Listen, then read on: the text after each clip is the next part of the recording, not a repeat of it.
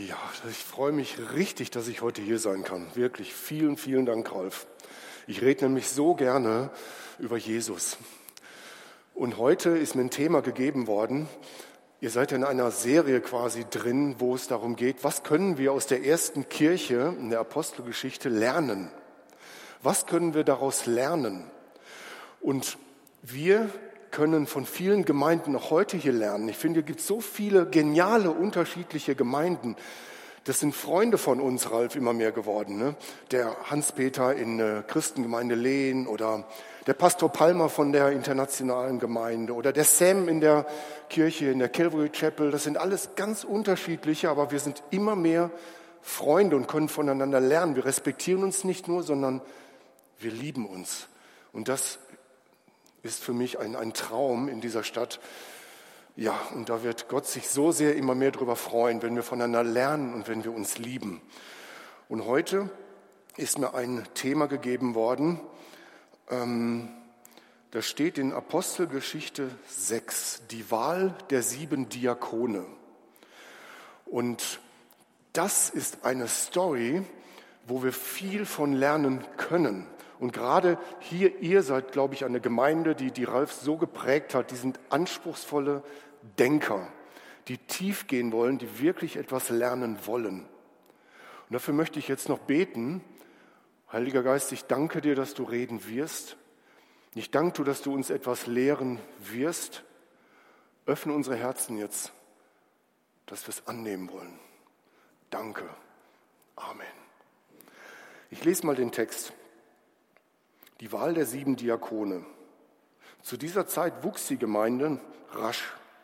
Dabei kam es zu Spannungen zwischen den einheimischen Juden mit hebräischer Muttersprache und denen, die aus dem Ausland zugezogen waren und Griechisch sprechen. Die griechisch sprechenden Juden beklagten sich darüber, dass ihre Witwen bei der täglichen Versorgung benachteiligt waren. Deshalb riefen die zwölf Jünger, die zwölf Apostel, die ganze Gemeinde zusammen und sagten, es ist nicht richtig, sagten sie, wenn wir ständig die Lebensmittel verteilen müssen, anstatt Gottes Botschaft zu verkünden. Darum, liebe Brüder und Schwestern, sucht ihr in eurer Gemeinde nach sieben Männern mit gutem Ruf, die ihr Leben ganz vom Heiligen Geist bestimmen lassen und sich durch ihre Weisheit auszeichnen. Ihnen werden wir diese Aufgabe übertragen. Wir selbst aber wollen nach wie vor unsere ganze Kraft dafür einsetzen, zu beten und Gottes Botschaft zu verkünden. Mit diesem Vorschlag waren alle einverstanden. Sie wählten Stephanus, einen Mann mit festem Glauben, erfüllt mit Heiligem Geist. Außerdem Philippus, Prochus, Nikanor, Timon, Parmenas, alles griechische herrliche Männer. Diese, dieser war früher einmal zum jüdischen Glauben übergetreten. Diese sieben Männer wurden vor die Apostel gestellt die für sie beteten und ihnen die Hände auflegten, um ihnen diese Aufgabe zu übertragen. Die Botschaft Gottes aber wurde immer mehr Menschen verkündet. Vor allem in Jerusalem nahm die Zahl der Gläubigen stark zu.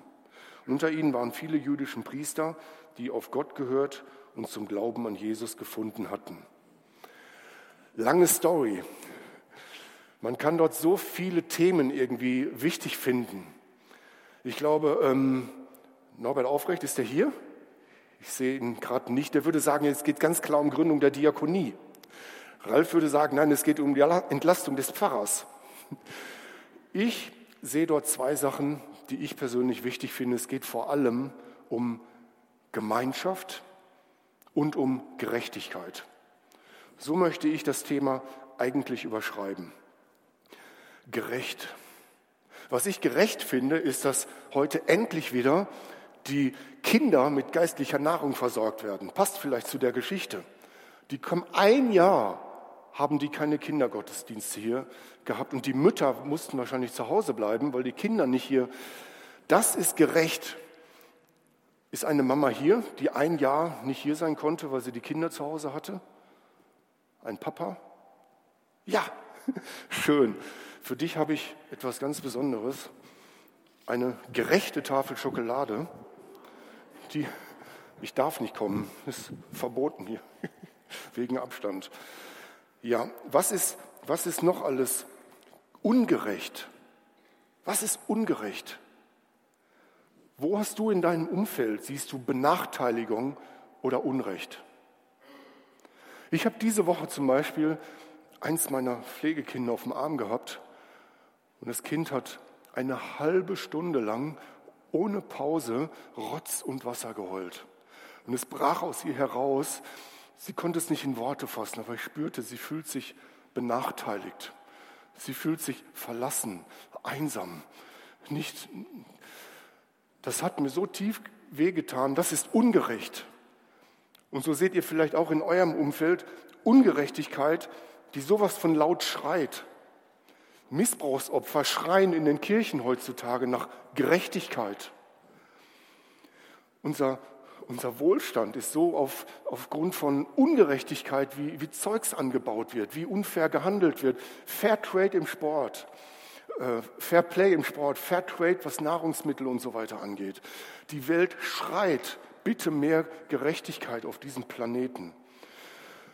Diese Woche auch noch zu Thema Kinder. Vor der Pandemie war es jedes fünfte Kind, jetzt ist es jedes dritte Kind, was in psychiatrische Behandlung geht. Und momentan behandeln sie nur noch diejenigen, die akut suizidgefährdet sind. Das kam auf SWR 3. Wenn da nur die Hälfte von stimmt, sage ich, das ist ungerecht. Die Ungerechtigkeit schreit sowas von laut um uns herum. Ich glaube sogar, dass wir ein Gedankensystem geschaffen haben. Ein Gedankensystem der Ungerechtigkeit. Wenn Kinder anfangen zu denken, ich bin benachteiligt, das Leben ist zu schwer, ich schaff's nicht mehr. Das ist nicht gerecht. Ungerecht benachteiligt ist mehr als ich habe nur drei Smarties, du hast vier. Es ist viel mehr als Freibier für alle.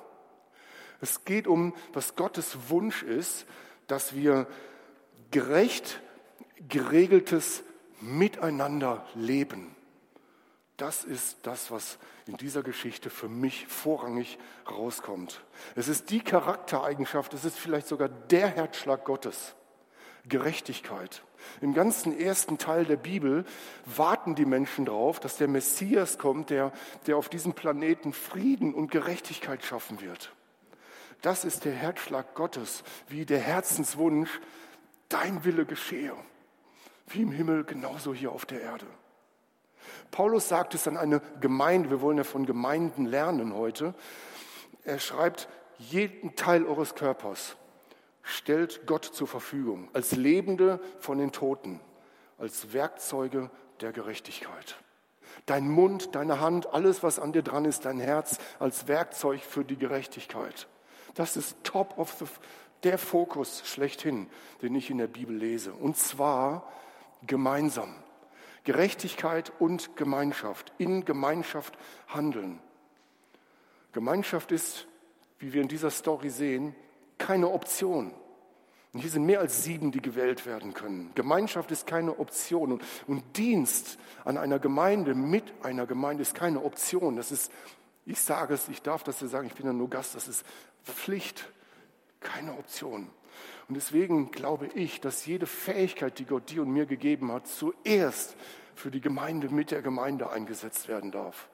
Und jeder Satz, der, der, der auch nur im Unbewusstsein drin ist, ich lebe für meine Ziele, ist der größte Quatsch auf diesem Planeten. Und deswegen glaube ich, wenn sich jeder mit irgendwo einsetzt, ist es auf jeden Fall so, dass Kindergottesdienst ab jetzt immer stattfinden kann, und zwar in mehreren Gruppen. Völlig logisch normal. Also was können wir heute lernen? Die ganzen Propheten sagen immer wieder dasselbe. Amos hat es auf den Punkt gebracht und er sagt, tut mir weg das Geplär eurer Lieder, denn ich mag das nicht mehr hören. Es soll aber das Recht offenbar werden und die Gerechtigkeit wie ein starker Strom. Gott sagt, ihr könnt mir noch so viele schöne Lieder singen, laut oder leise. Was ich will, ist, dass hier Gerechtigkeit herrscht, und zwar alle gemeinsam. So, was können wir tun, wenn die Ungerechtigkeit schreit? Wenn die Pflegekinder zu Unrecht leiden. Oh ja, ich kann einen Riesenunterschied machen, wenn ich ein Pflegekind aufnehme. Wenn wir diese Fairtrade-Schokoladen sehen, denken, was kann das denn? Ja, das macht einen Unterschied, wenn du diese Schokolade kaufst. Es macht einen Unterschied. Verfolgte Christen, das ist die größte Ungerechtigkeit, finde ich. Ja, dein Gebet für diese Menschen macht einen Unterschied. Du kannst mit einem Gebet diesen Menschen neuen Mut schenken. Wir müssen als Gemeinde darauf vorbereitet sein, wenn demnächst nicht die Witwen vielleicht schreien, sondern die Kinder ohne Worte laut schreien. Ich kann nicht mehr, ich halte es nicht mehr aus, das ist ungerecht. Wir müssen als Gemeinde, als Kirche darauf vorbereitet sein. Wir wissen noch nicht, was mit den Kindern, wenn alles mal wieder normal laufen sollte. Lasst uns darauf vorbereitet sein als Gemeinschaft. So wie wo siehst du eine Ungerechtigkeit, der du begegnen könntest?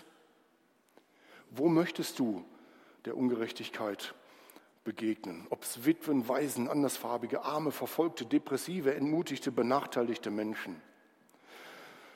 Ich möchte jetzt gerne noch beten. Und ich lade dich ein, mitzubeten, in Gedanken oder laut, wie du magst. Ich möchte zuerst beten, stellvertretend für dich, wenn du vielleicht denkst, oh, ich war bisher vielleicht auch einer, der sich nicht so um Gerechtigkeit gekümmert hat. Das spricht mich gerade sehr an und ich bereue das. Vielleicht möchtest du gerade Buße tun und sagen, Gott, ich will das nicht mehr. Ich möchte ab heute anders leben. Dann kannst du das mit mir bekennen und mit mir beten. Gott, ich erkenne mein immer noch ich-bezogenes Denken. Gott, bitte, vergib mir. Ich will, dass du mir meine Schuld vergibst und meine Lebensziele sollen nicht mehr im Fokus stehen, sondern ich möchte mit für Gerechtigkeit kämpfen. Amen.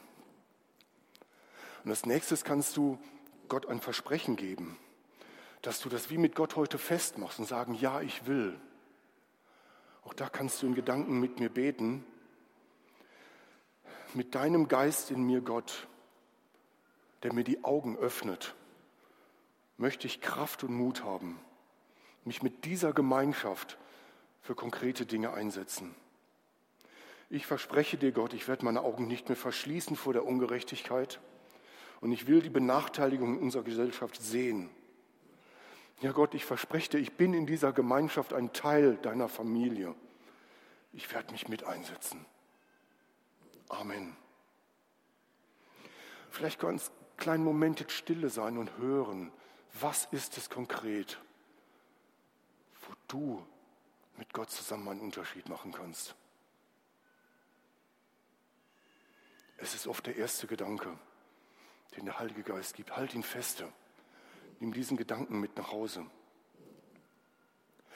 Und als letztes möchte ich noch ein Gebet sprechen für all die, die denken, ich selbst bin nicht gerecht. Ich bin eigentlich nicht in einer Beziehung mit diesem Gott. Und das Coole ist, dass auch diese Taten der Gerechtigkeit dich nicht gerecht sprechen können. Das geht nicht, sondern wir werden gerecht gesprochen vor dem Ankläger durch unseren Glauben an Jesus, der stellvertretend für unsere Schuld und unsere Not gestorben ist. Deswegen haben wir das Recht, gerecht zu stehen für immer und ewig. Und ich bete dir an, bitte dir an, bete mit mir, dein Leben mit Gott in Ordnung zu bringen. Gott, ich glaube immer mehr, dass du Jesus für mich hast sterben lassen, für meine Schuld. Das erkenne ich an. Und ich möchte, dass du mein Leben in Ordnung bringst. Danke, dass du mich gerecht sprichst vor dem Ankläger. Danke, dass mein Leben ab heute in Ordnung ist und ich ein Freund von dir sein kann, Gott. Mich mit dir zusammen, mit deiner Kraft in dieser Welt einsetzen. Danke. Amen.